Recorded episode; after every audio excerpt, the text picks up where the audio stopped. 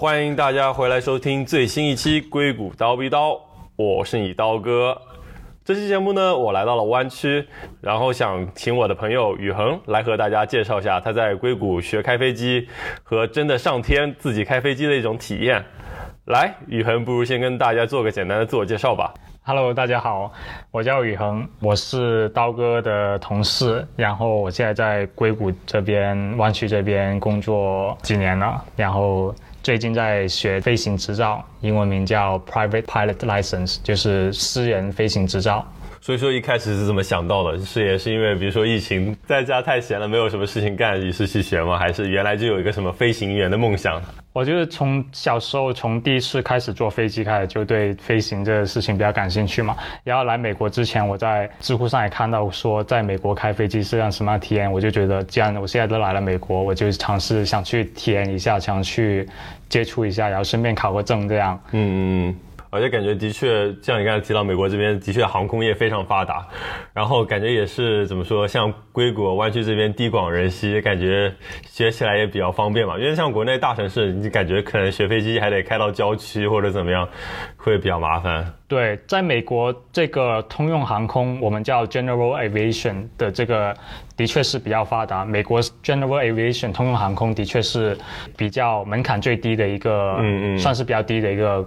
地方，嗯，在航空界其实大概分成两部分嘛。第一个就是 commercial aviation，就是我们平常飞的民航客机，我们平常坐的那些大飞机，什么国内的南方航空、东方航空，对商业航空。对，商业航空 commercial。嗯，另外一部分就是。所有不属于 commercial airline 的都归为 general aviation 通用航空，嗯，包括你自由的小飞机自己开，嗯，包括那种比如说去山火救火的那种，哦，也叫 general aviation。然后，比如你在美国有一个大农场，你要去撒农药，哦，这有个小飞机，那个也叫也归进这个通用航空的范畴里面。哦，对，那这么说，在美国可能就更多了，因为美国这种农场都是那种机械化的大农场，就有很多可能真的需要用飞机来撒农药。对对对，嗯嗯。然后，因为美国、加拿大、澳大利亚其实都是一个通用航空比较发达的三个国家，然后其实有很多国内的商业飞行的飞行员，他们一般都会被外派到。其中一个国家，然后在通用航空领域先把这个最基本的私人飞行执照考到，然后再回去再做进一步的商业航空的训练，然后再回国做这些大型飞机的训练。这样对。那所以说，你真的在决定就是想到要开飞机之前，有没有喜欢玩飞机类的游戏啊，或者是就是找机会去做一下体验啊？哦，这个倒是没有啦。这个啊，我知道有个微软的模拟飞行游戏还是挺有名的。这个。但是我还好，没有一个什么特殊的情节。对，可能是觉得这些都不是真的，没什么太大意思，是吧？对，嗯。然后其实我之前去其他国家旅游，也坐过一两次这种小飞机。嗯，其实更那时候更多的只是一个。一种交通方式而已，就是对，比如说我之前去过新西兰，去过一个地方，然后开车可能要两三个小时，然后回去的话，就可以选择坐飞机回去就快一点，嗯嗯，就仅限于此了。之前的是小飞机的飞行经历，对，就是说体验的话，那的确，比如说之前去美国的那个海外领地波多黎各，然后那种玩法。大岛跟小岛之间也是有那种小飞机可以坐。对，没错，没错。那那所以说，那到了硅谷到湾区这边之后，怎么下定决心要去开这个飞机呢？因为我觉得这可能成本也挺高的，无论是钱还是时间。对，学飞机。它的确也是花要花很多钱，嗯，但是匹配到，因为我们在美国工作嘛，我们匹配到当地的这个收入来说的话，其实还可以接受了。是是是，算是怎么说一个兴趣爱好的投资吧，就是可能你把这部分钱也可以用在比如说滑雪或者其他方面，也是类似的。对，没错，就是取决于一个人怎么去，至少是自自己一个人是能够负担得起的一项。活动对，不过其实，在实践进行前面，其实可能我觉得很多人都会顾虑的问题，其实是安全吧，对吧？就想想哇，飞一个小飞机在天上，我就就不像车在地上跑，感觉跟地面接触相对好像还安全一点。飞机要是掉下来怎么办？我觉得这可能是更多人会担心的事情。你会有这方面的顾虑吗？对，安全肯定是一个首要的考虑因素。安全问题其实会贯穿到你整个的训练，从你第一天开始训练到你一直考到执照，甚至到你以后整个的可以说是飞行生涯里面都是一个头等重要的事情。嗯，但其实安全，不管是你飞行还是说你平常开车去滑雪，呃，安全都是首要考虑的因素。对，但是就跟开车一样，你在不会开车之前，可能觉得哦上高速很危险，上高速别人开到一百公里，在国内开到 一百公里、一百二十公里每小时很快，太快了，然后出事就很危险这样。对，但是当你真正的去开始开车时间长了，你知道了潜在的风险在哪里，比如说你。可能因为高速打瞌睡开时间太长了，可能是因为你跟大货车跟得太紧了，或者说路上突然窜出来一个人，种种的危险，你知道他们会在哪里产生，会在哪里出现，嗯嗯，你知道应该怎么样去避免它。比如说开开每开一两个小时就休息一下，比如说通过路口的时候你要减速之类的。开长途之前你要先检查一下车底的车胎是不是有足够气，你的机油是不是到位，这样。嗯嗯嗯。为了应对各种潜在发生的事情，你都要做一个准备。当它真正出现之后，你才会知道怎么去应对它，然后怎么去减少这个呃出现出事事故的风险。嗯嗯嗯，对，是这样。所以说你是在比如说去学飞机之前有就是做一些这样的调查嘛，就是了解一下有可能会有怎样的风险。我没有进一个很详细的调查，但是我知道。嗯，我刚才说到这个航空业里面大概分分成啊，commercial 商业航空跟那个啊通用飞通用航空。嗯，首先我们知道这个飞行啊，从统计统计学的角度来看，飞机出事的那个事故率是远比你开车的事故率是这个从统计概率的角度上来说。对。然后再细分到航空业里面的商业飞行跟通用航空的对比，我记得好像是通用航空的那个事故率比商业航空还要低。就是说我们平常坐的那种大飞机，它事故率已经是很低了。对。那么，但是到了通用航空这一块，它会更低。嗯，对，那就的确就可能也是吧。我觉得这可能也有点类似，是我之前坐飞机第一次坐飞机的时候，就满脑子都是空难，但是我。就是第二次坐飞机之前去调查了一下，发现空难的概率其实很低很低。之后我就觉得，嗯，其实就没有那么恐惧了。就发现其实这个事情从统计学概率上来讲，就是概率很低的，其实就没有必要去过多的担心。因为就是需要一些，比如说像你刚才提到对安全的意识，但是你本身不需要对这个事情有过度的担心。要时时刻刻抱着一颗敬畏的心吧，可能就是那肯定，就是你不能说开车你觉得肯定不会出事，对自己的驾驶技术有百分之百的放心，就随便开了，你也不可能这样。像你开飞机，你从第一天开始贯穿你整个学习的过程，首先开飞机你要学学很多很多各种各样的知识，包括。从啊飞机的各种系统的原理，嗯，飞行的原理，它为什么能飞起来？到这个天气气象的分析，天气预报的收集，它的那个天气预报的信息，预判你的那个飞行的航路会遇到一个什么样的天气状况，嗯，到遇到紧急情况下。应该怎么去应对？这些都会在飞行的过程中都会学到，而且会考试里面考试也是一个必考的项目。嗯嗯嗯，就相当于对，就是安全是贯穿整个课程的一个非常重要的主题之一。对对吧？那就是你在决定去学的时候，会不会遇到比如说你的对象或者你的父母的担忧？他们会觉得啊，还是觉得太危险，你还是不要去学之类的这样的顾虑吗？这个肯定有啊。首先，父母因为他们。对这个事情不了解嘛？对。首先，这个事情本来在国内就不是那么的常见。常见，对。然后，其次就是因为它这个学费的门槛还是有一定的门槛，还是有比较高的门槛的。嗯。所以大家对这个了解都不太高。对。我之前听说过一句话，就是说的比较好的，就是恐惧的来源是无知。嗯。因为我们不了解一件事情，所以首先天然的觉得它是一个。呃，危险的事情，比如说，如果我们本身不会滑雪的话，我们看到视频，看到那些人从山顶上那种滑野雪那种，呃，像直升机把你拉到山顶，然后直接滑下来那种，你你也会觉得，哦，原来滑雪是件这么危险的事情。但是当你真正去学习滑雪，你从滑雪场的这个绿道开始学起，让教练教你，他第一件事要教你的就是怎么摔，你摔的时候要怎么摔，能够尽可能的减少对自己身体的伤害。嗯。这个思想就是你知道风险在哪里，你然后你知道怎么去规避它，然后真正出现了，比如说你要摔倒了，你要怎么摔，你要知道怎么去应对它。嗯，事故出现了，你要知道怎么去应对它。对，我觉得你刚才说的那句话就是非常精准的概括了这个事情嘛，就很多事情都是这样嘛，就是像你刚才提的那句“恐惧的来源是无知”，我们很多事情就是不知道，所以说我们就害怕。但我们知道了之后，其实会发现，像你刚才其实也说的，不但知道了之后就不太害怕了，并且我们会知道如何。去规避那些可能的风险，因为我们一开始的恐惧是我们对这件事情本来一点一无所知，我们就害怕。但后来我们知道可能这个会出现哪些问题，哪些是没有问题的，那我们就可以针对那些可能会出现问题的地方再进行规避。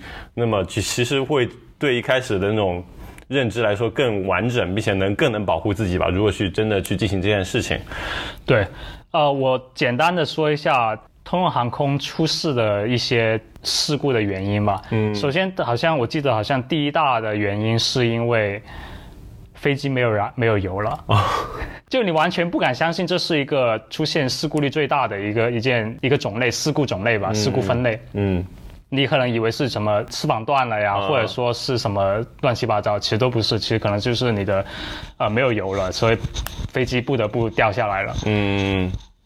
然后第二个因素就是你飞进了一个你没有一个仪表飞行的资格，但是你飞进了云里面，然后你完全迷失了方向，然后这样掉下来，这是最常见的两种事故原因。嗯哼嗯哼。第一种事故原因你会觉得哦，为什么会有人这么蠢呢？就是飞机没油了不会降落然后加油吗？嗯。但是就是因为。这种最不起眼、一开始最不以为然的事情，最后导致你忽视了它，然后最后导致了一个不可避免的事故。嗯嗯嗯，对。就感觉其实也听起来就跟刚学完车，感觉就是大家就是感觉到自己就很会了，然后就总是会不注意一些可能细节的问题，但反而就是会在这些细节问题上出事，然后就大家就会重新开始注意这些细节。我感觉也我也是经历这样一个阶段嘛，就刚学完车就觉得自己我操特别屌，因为已经克服了当年还不敢开车的恐惧，然后就觉得自己很厉害，然后出了一些小的车祸之后，然后才会有一个敬畏之心，对，才会真的去抱着敬畏之心去开。但感觉学飞机就得一直始终的去抱着这个敬畏之心去开。对对对，我感觉这是一个真的是非常重要的事情。对，那所以说你在真的去开之前，有没有有那种 demo flight，就是可以先尝试一下，自己先飞一次，在有人看的情况下体验一下。其实整个的飞行训练流程是这样的：一开始你会选择一个 club，或者说一个飞行的学校，然后你再去选择你去这个地方，然后去问他能不能做一个 demo flight，就是。啊，让教练带你去感受一下这个飞行，它到底是一个什么样的感受，会遇到什么样的情况？到底你是不是真的喜欢飞行，还是说你经历过第一次飞行之后就觉得哦，我位高，我开不了这样？嗯嗯，对。然后第二个作用，demo fly 的第二个作用就是你跟你的这个教练是不是 match，他的这个教学方式是不是你喜欢的？嗯。因为学飞基本上是一对一的，不是说一个大班教学这样。然后所以很重要的是你找到一个适合你的教练。对。然后 demo fly 会做一些最基本的，让你让你自己操作起飞，然后飞机拐弯、爬升、下降，然后最后降落可能是教练来这样。就连起飞也是可以自己来操作吗？因为其实起飞还是比较简单的，就是把就全油门，然后头抬起来就可以了。感觉也很好玩的样子。应该去体验一下，对。那你刚才说到选学校，那是不是的确在就是硅谷湾区这边有好多学校？所以说主要选择的方法就是到这个地方，然后找一个教练，然后试一下跟他是不是契合，然后再多去几个学校，多找几个教练体验一下嘛？对，是怎么选的？对，就是这个相当于是一个 best practice，大家网上都推荐的一个方式，就是你先找几个教练，尝试不同的教练去做一个 demo fly，看他的教学方式是不是你。你喜欢的，你能接受的，然后在选定一个教练之后呢，你就最好从开始到结束，你都跟着这个教练。嗯。然后特别是对于我们这种非公民、非绿卡身份的，就还有额外的一道程序，就是要通过 TSA 的审查，因为自从九幺幺之后，这个就多出来了这么一道嗯的 background check 的流程，嗯，背景调查，对，然后你换教练就要重新走这个流程，哦。虽然这个流程比较快，但是也是要一一点点时间。的，对，而且有点麻烦，你可能要提供这个资料、那个资料什么之类的，对对。对，所以这个 demo flight 是不是其实也是要钱的？不然你可以白嫖。对，肯定呀。其实 demo flight 的这个费用跟后面。正常的训练课程的费用其实是一样的。嗯，学费训练的费用来自于两部分，第一个是飞机的租金，第二个就是教练的费用。嗯，都是按小时算。然后 FAA 要求最基本的考证的最基本最基本的要求是有四十个飞行时长，那么就是你要租四十个飞行小时，四十个教练的小时。如果教练小时是一百块钱一个小时，然后飞机的小时费是两百块钱一个小时，那么就一个小时三百块，那么乘以四十就是一万二，这是最基本最基本的。嗯。满足法规要求的最小的的费用，但是其实现在全国平均的飞行时长是大概七十个小时这样。就是等你考到证之后，很多人大概是平均七十个小时飞了。对，已经飞了七十个小时这样。嗯嗯嗯。那么这个费用就可以大概算一下，大概需要多少费用这样。的确，这就是在湾区的一个现状嘛。可能你学个飞机就是要一万多的一个价格，就是如果要拿到一个证的话。其实不止啊，一万多是我说的是，就是全国不，其实不止了，一万多我说的是这个法律要求最基本的飞行时长，但是按照平均时长可能要两万块。对，嗯，而且那是是不是还有一些其他费用？像你刚才还提到的，可能跟学校也有费用，或者一些考证的费用之类的。对，有些飞行学校或者说 Fly Club。它有个 membership fee，嗯，就每个月几十块钱这样，然后那种还好，对，这些都是小小小意思了，对，小钱了。然后还有一些呃考试啊，你准备买的教材啊，然后。各种 background check 的要交的 application fee 申请费，然后还有你飞行所需要的各种设备装备吧，啊，可能说这些乱七八糟的都要花钱，但是都是小钱，对，都是小钱，对，跟这个比起来。不过这么说起来，其实在这个之前还有一个问题，其实应该先问，就是有没有什么要求？就如果你决定想去飞飞机的话，它有没有一些，比如说体检的要求、视力的要求？对，考证之前你要去完成一个最基本的 medical certificate，最基本的一个体检，它会有一个最基本的视力。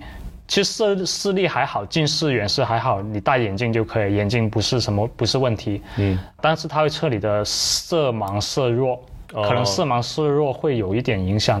除此之外，你就是应该四肢健全就可以了，因为的确飞行的时候你四肢两条腿两只手都要用到。OK OK OK，那所以就没有其他太多的要求，其实没有近视都可以，就相当于你如果是一个普通人。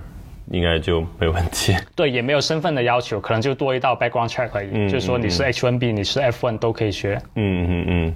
OK，那聊了那么多，不如直接再说一说你上课的体验嘛？就是你实际飞行的体验，你有没有比如说第一次飞就觉得非常的激动？其实我在我之前有租过一两次小飞机嘛，然后包括第一次学飞，或者说早前半段学习飞行训练的过程，我都其实。都是有一丢丢的担心担忧，就是有时候操作过当啊，或者说有时候有一些轻微的 turbulence，嗯，就晃一下飞机，你会有点有点慌，你还是会有一点点慌的。虽然我敢去学，嗯，然后后来就飞多了就习惯了，就还好了。对，但是一直是不是等你考出证之前，教练都是在飞机上的？对它的这个训练过程，还有一个过程是叫做 solo。solo 的意思就是说你单飞，嗯，单飞就是教练可以不坐在飞机上，然后你自己一个人去飞。但当然这时候你是还是个 student pilot，student pilot 可以飞 solo，但是你不可以 take passenger，不可以带乘客。嗯嗯。但这应该也算什么？应该是后半段，可能比如说学了二十个小时之后。对，大概就后半段。当教练确保你能够自己去起飞降落的时候，他就你就可以去 solo 了。那是是不是大概是这样子？一开始是驾驶位是坐的教练，然后你坐副驾。没有，从一开始就是你就坐在左边的位置，哦驾驶位。你就是一开始你就坐驾驶位吗？对。那比如说降落这些，它可以通过副驾帮你进行完成吗？因为你说第一次它可能降落得它的操作其实两边是同步进行的，它是取决于飞机的那个操作的原理。但是我们训练用的 Cessna 一七二。它是通过那个 cable 连接，有一条线连在一起，然后两边的操作其实对这个方向的操作是一致的。驾驶座跟副驾驶座上面都有同样的一个一套系统，一套系统，对，他们会联动，联动起来。那所以说，就是左边方向盘你左打一点，它那边方向盘也会自动往左边打。对，没错，没错。OK，其实左右是一样的，这么说起来，但是就为了让你体验或者习惯你坐在主驾的感觉，就你一直坐在主驾。对，其实基本上每个飞机它都是这种。都是主驾、副驾都有一套操作杆，因为这也相当于算是一套冗余系统。嗯嗯嗯。当你主飞行员或者说副飞行员发发生什么事情不能操作的时候，另外一位可以马上 take over 嗯这个操作。对我原来以为副驾会有三号有一些不是完整功能，只有主驾有完整功能，但听起来就是其实应该是差不多的。对，可能有一些设备仪表比较偏主驾驶位的那个方向，但是它都能够确保副驾能够手能够摸得到。嗯嗯嗯嗯，就说 OK，就是说操作上应该差不多，但比如说仪表盘看的东西，可能主驾那边可能多一点。对，没错。OK OK，了解了，真的还是蛮 exciting 的，就蛮激动的。第一天上飞机就自己坐在主驾上，就感觉有一种就怎么说，感觉好像很有成就感，自己起飞了。对，然后自己还可以转弯，怎么样？对对。对，那所以说，就整个体验就是都有在飞机上吗？还是说还是会有一些理论课得坐在教室里听那个教练讲，或者说你得回去上网看资料之类的？对我刚才说到的那个最基本的四十个飞行时间，都是在飞机上真正的飞机发动的时间。嗯，那么剩下的其余时间，你可能要花。可能三倍的时间哇，去学习这个理论知识。我的天，三倍的时间，那相当于可能一百二十个小时的理论时间，加四十个小时的飞行时间。对，没错，至少至少对，因为除了呃飞。行的基本原理、天气这些，还有各种法律法规，你要去学习，考试也会去考。但是这部分理论学习就不需要请教练了，你就完全可以自己在网上学习，自己买个一百块钱的网上教程，就是学习完了，你也可以去考试。嗯嗯嗯，对。那我猜这这可能这部分是相对头疼的部分，因为感觉有很多的知识要学。对，别人说你每一个小时的飞行时间。至少要花三倍的时间去准备，嗯，就是说你今天可能只飞一个小时，只学习基本的，比如说基本的这个 maneuver，就飞行动作吧，嗯，最基本的飞行动作，你可能要花三个小时去理解为什么通过改变操作飞机的翅膀的这个形状，能够让它产生一个转弯的方向。或者说为什么能够导致它的空速提升或者下降？然后什在什么这样的情况下会到会进入一个危险的状态？嗯，然后怎么去从中从里面恢复？嗯嗯，就所以说，其实相当于是你虽然会操作，但你可能还需要通过理论知识来学它为什么会产生这样的效果，然后以及怎样去具体去操作。对，这就回到刚才我说到的这个，你知道风险在哪里，然后如何去规避它？对对对，就是正常飞行有个。有个比较常见的风险就是失速，英文名叫 stall，就是飞得太慢。对，飞得太慢。OK。然后因为空气流过翅膀的速度比较低，然后让翅膀产生不够的升力，导致飞机往下掉。嗯。这时候你就要知道恢正确的恢复的操作是怎么样的。嗯。然后也需要学习怎么样，你为什么会导致到这个空速过低，让它失速了？嗯嗯。你要学习背后的原理。是，那这种情况下就是踩油门吗？还是还有其他更复杂的操作？对，没错。但是当你全油门的时候，你也可能会一直一直拉这个操纵杆，然后飞机就一直抬头。当你全油门的时候，飞机一直抬头，也会进入一个失速的状态。OK，OK，好了，我们就不讨论技术细节了，感觉还是很复杂的。对，是，对，那不如跟大家讲讲大概开飞机大概会怎样一个流程吧。OK，就是每次飞行的过程。假设我们是一个地方飞到另外一个地方，我们在飞行当天或者说飞行前的两个小时就要去做这个天气预报的信息的收集，看这个航路上会遇到什么样的天气，嗯，看这风是怎么样，会不会有特别人，或者说，然后到目的地机场是不是可以降落，会不会有什么设备失效了这样。最基本的，然后还有这个航路是怎么样的，朝哪个方向飞，你的空速是多少，你的燃料的消耗情况是怎么样，你要带多少油，嗯，这是飞行前的一个你要做一个最全面的准备，嗯，然后到了飞机上面，你要先做一个 pre-flight。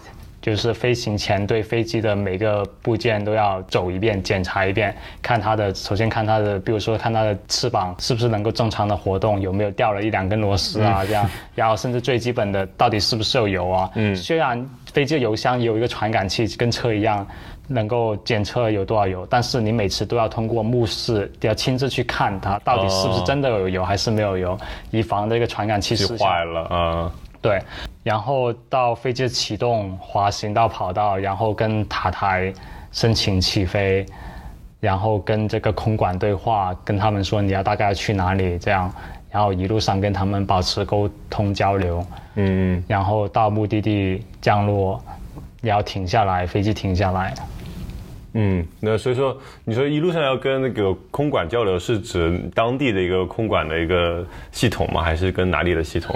它是一个通过无线电交流的一个系统，就是每个区域有每个区，它会划分成很多个不一样的区域。比如说我在湾区这一片是湾区也被划分成很多个区域了。哦，这样。你在某个区域，比如说某个城市这一块是这个无线电频段，然后你飞过之后就会，它就会让你，然后你就要切换到那个 frequency 那样，然后跟下一波人进行对话。OK。为什么要进行这个对话？就是你要跟他们说你在哪里，然后你要去哪里，你甚至他们可以给你提供一些啊 traffic 的 advisory，就是跟你告诉一下你你的是不是你的左边、前面、右边有有 traffic，你要小心的去避让他们，不要撞上了这样。嗯，对，因为其实啊，你可能想，你可能觉得今天是。二零二一年，每辆车都应该有什么 GPS 啊，就跟车一样有 GPS，手机有 GPS 这样。对。但其实，在美国还是有很多什么一九五零年之前建造的飞机，他们没有任何的，只有一个最基本的呃 radio，只有一个最基本的无线电，没有什么 GPS 啊，没有这些各种乱七八糟的 fancy 的东西。嗯。法律并没有禁止这些飞机。起飞，起飞，他们都是可以自由的去飞的。嗯，那么这时候，因为他们没有 GPS，没有办法去 track，没有办法让通知其他人说，嘿，我在这里飞，你要你要小心一下，避让我。那么就是通过这种最原始的基本的空管，有一个雷达监测空中的每个每架飞机这样，然后他们收集信息，然后去跟每个飞行员交流说，哎，这里有 traffic，你要小心一点这样。哦哦哦。对，所以说如果是现代的飞机的话，你是会有个 GPS，所以你也可以在你的仪表上看到附近有没有飞机，是这样子吗？对，没错，但是你不能百分之百确定那个那飞机到底有没有这个 GPS。就像你说，一九五零年的飞机就没有这个，就只能靠空管跟你说，哦，前面左方可能有飞机，你要自己注意一下。对，没错，是这样，没错。OK，interesting。对，就算飞机上有两个 GPS 做 redundancy 做冗余，嗯。但是他们也有可能失效，对吧？当他们失效的时候，你怎么办？你只能求助于空管，说：“哦，我 GPS 失效了，我看不到我附近的的飞机。”然后这时候空管就可以帮你。啊，对。OK，interesting，那还是蛮有意思的。那所以说，整个就是你的学习过程中有没有一些什么有意思的故事，或者一些惊险的故事可以分享？呃，我觉得。我的飞行训练过程还是比较感觉是平稳的，对，没有遇到什么样的特别事情。可能是因为我们 Fly Club 的飞机都比较新吧，就最老最老的飞机也是零几年的，哦，已经是非常新的了。然后我知道有些地方他们的飞机都是什么一九六几年、七几年这种飞机，三十多岁的飞机，然后。可能今天 radio 坏掉了，明天 GPS 坏掉了。因为我知道，我认识一个朋友，他跟我说他的他在 LA 那边，他就说他他 solo 之前就是遇到各种各样的问题，什么 radio 坏掉了，没办法跟别人交流，跟空管交流啊，或者说怎么。就飞到一半要返航啊，这样好像还有点危险的样子。对，但这里又又回到了这个安全的话题嘛，就是飞机上面的各种系统。它其实飞机上面各种系统它都是有那个冗余设计的，就跟我们我们是程序员嘛，我们也很了解这种维护大型软件怎么去做冗余备份，怎么去做冗余设计。嗯，不能有这个 single point of failure。对。单点故障。飞机也是同样原理，GPS 有两个，油箱有两个，然后操作操纵杆有两个，基本上什么东西它都有一套备份。然后你在训练的过程中，也要知道，OK，当一个系统失效的时候，怎么依赖其他系统去获得一个相关的信息？虽然没有一个直接的信息，比如说空速表，你没有那个空速表了，但是你有一个知道飞机姿态的这么一个另外一个仪表，你就可以大概知道自己处于一个什么样的位置。嗯嗯嗯，对，哇，好有意思。那对，的确又回到你刚才说的问题，就是可能虽然出现了问题，但这些问题可能之前都讲过，或者是说过，遇到这种情况训练过了，然后有预备了，这时候对。对，那感觉就是 你那位朋友可能遇到就是 hard 模式、困难模式，就是提前先经历一些可能的问题。对，训练训练其实也挺好的，但是我感觉，要是自己 solo 飞的时候遇到一个这样的故障，会不会还是很慌？对，这肯定呀。这个我觉得每个人第一次，虽然说训练的时候遇到过，但是当训练的时候，你的呃教练是坐在旁边的。对。但是你自己一个人飞的时候遇到这种故障，肯定肯定也是会慌。嗯嗯嗯，对。对，那所以说最后总结来讲，你觉得怎么看待？就是你有没有说未来的计划？比如说学成之后要不要买飞机啊？然后有没有说想带着朋友、带着对象去哪里玩一玩之类的？我当时学飞机之前，想学飞机的其中一个目的，也就是学好了之后可以自己飞到其他不同的地方去。啊，了解一下，去探索一下不同的地方嘛，然后还可以说去缩短开车距离，比如说去 L A，从湾区去 L A 开车五个小时，开飞机可能，我学开的最基本的这种小飞机的话，慢一点的可能要两三个小时，但是如果你开一个 high performance 一点的，飞得快一点的飞机，可能就会缩短到两个小时这样，然后甚至说飞到 Lake Tahoe。嗯，以后就不用开四个小八个小时来回，嗯，去 Tahoe 滑雪了。这样，这也是我当时的一个想法。当然了，这个要求会更高，因为这是个高海拔机场。哦，对。然后还有冬天会结冰的这个问题。关于买飞机，我觉得取决于你开的有多频繁，因为这个飞行的这个费用是按照你真正。因为如果如果一个飞机，你就就算不开，如果你买了一个飞机，你就算不开，你放在那里，你每个月、每一年都有一个例行的检查要去检查，嗯，然后你的停机费啊，然后这些都是要给的，不管你飞不飞。对。然后如果你租飞机的话，你就只需要给你真正的飞机发动的时间就可以了。比如说我实际飞行时间。对，没错，实际飞行时间。比如说我预约一个飞机两天，但是我实际可能只飞。来回四个小时这样，那么我就只需要给四个小时的费用。哦，那其实相对来说就简单轻松很多。对，然后因为有人帮你维护、帮你打理这些，你也不需要管飞机坏了怎么去对对对对，那感觉听起来是可能早期都是先以租为主。对对。但是感觉想想也是非常的激动吧，或者至少像你说的可以飞去 L A，或者是拉斯维加斯，你就可以直接飞过去，不需要开车开五六个小时。对，其实我觉得从一开始我对飞行的这个心态，从一开始学飞之前到到现在，我准备考试，但是我还没有考到。嗯，我的心态其实已经发生了变化。一开始我是觉得，哦，学完照飞行执照之后，我可以飞到塔后这样。可以飞到 L A，省很节省时间。但其实，当你学飞了之后，才会发现，其实里面要花的时间还是蛮多的，要准备的东西还是蛮多的，并不一定能够真真正正节省时间。但是，其实你学飞，你能够接触到的是玩一个全新的航空界的这么一个新的领域。对对，我教练。他是一个三十多有三十多年教学经验的一个 instructor。嗯嗯嗯。他其实他他本身本身就是一个很精彩的经历，我觉得。首先，他本科好像学了什么国际经济、政治之类的这么一个东西，然后 master 呢在 Caltech 学的机械相关的。啊。然后后来去。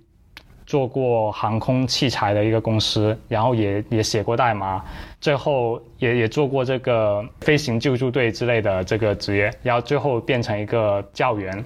我觉得他人生的确是一个值得值得我学习的一个地方吧，就是不要仅限于一个一个领域。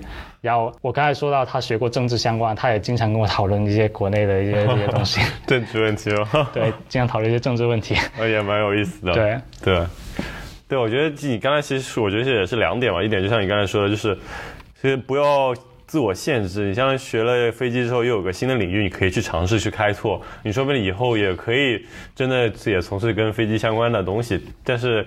以前可能从来没有想过，至少现在学会了之后，可以成为一个选择。对，多了一个新的 possibility。对，而且我觉得开飞机，像你刚才提的，节省时间，可能这真的是非常次要的一个事情。更多的，你无论是从体验上，还是从你的自己的视角上，就完全也是不一样的体验。对，没错。除了一个人生体验之外之外，我觉得学飞机的流程下来，这套学习的方法论，嗯，包括整个对飞行的一个。提前的准备，嗯，然后包括对这个可能出现安全问题、事故怎么预知它在哪里、危险在哪里、怎么去规避这套方法论吧，我觉得对也很适用于其他的。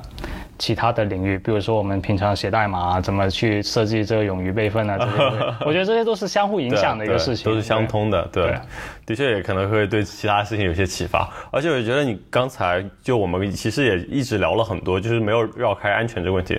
我觉得其实甚至你刚才说那些方法论也可以用在怎么说人生上面。很多时候人生也是就是很多会遇到不知道的情况，但是就是你通过这些，比如说抱着敬畏之心，以及对这些安全意识，就是对未来的。预判，然后准备，也能可能更好的会帮助未来能度过这些困难。当这些未知的事情来临的时候，你至少有个有一点点准备。对啊，对啊，对啊，是的，我觉得挺好的。对，所以说最后一个问题，对于那些也想学开飞机的朋友，你有没有对他们有一些建议或者意见之类的？我觉得。在真正学习之前，要最好多飞几趟 demo flight，去搞清楚到底自己是不是真的想飞，因为这真的是一个很需要 commitment 的一个事情。对，不管从金钱还是从你的精力上面、时间精力上面，都是一个很大的 commitment，并不是一下子就能学到的，而且其中可能投入几十个飞行时间。或者几十个小时的学习时间之后，觉得啊，我学习不下去了，然后就不学了。因为我知道有些人的确是可能学习到一半就坚持不下去了的。嗯嗯，这真的是一个很大的一个 commitment，很长的一段路吧。对，而且我觉得像之前我们可能也聊到一点，就是至少也可以先飞几次试一下自己是不是真的恐高，就是是不是能克服这方面的心理问题。而且我觉得还有一个想学，对于想学飞机的人的。朋友的一个建议就是，真的要去找一个你觉得他很有意思的教练。嗯，我觉得我现在的教练虽然他也有一些不好的地方，比如说有时候有些比较啰嗦，经常讲故事拖时间这样，但是有些有些故事真的很有意思。包括从他讲从他讲的故事里面，还有他自己本身人生的经历来说，我觉得都是一个很有意思的经历。对，我觉得听起来对你本身也是说。他的经历对你也有所启发嘛？对，对啊，我觉得等你学成之后，也可能也还可以跟他保持这种联系，可能甚至还能再继续当朋友，这种忘年之交可以继续聊一些跟飞行相关的一些事情。对，对，这也挺好的。好，我觉得我们这期节目也聊的很多了，宇恒也跟我们分享了很多关于如何开飞机、学飞机的一些内容。当然，我们也讨论了很多跟安全相关的，我觉得这些也都是一些很有意思并且很重要的事情吧。如果你也有类似的兴趣，也欢迎大家自我。去探索一下，也预祝大家愉快。那么这期节目也就到这里了，我们下期节目再见，和大家说再见吧，拜拜，拜拜。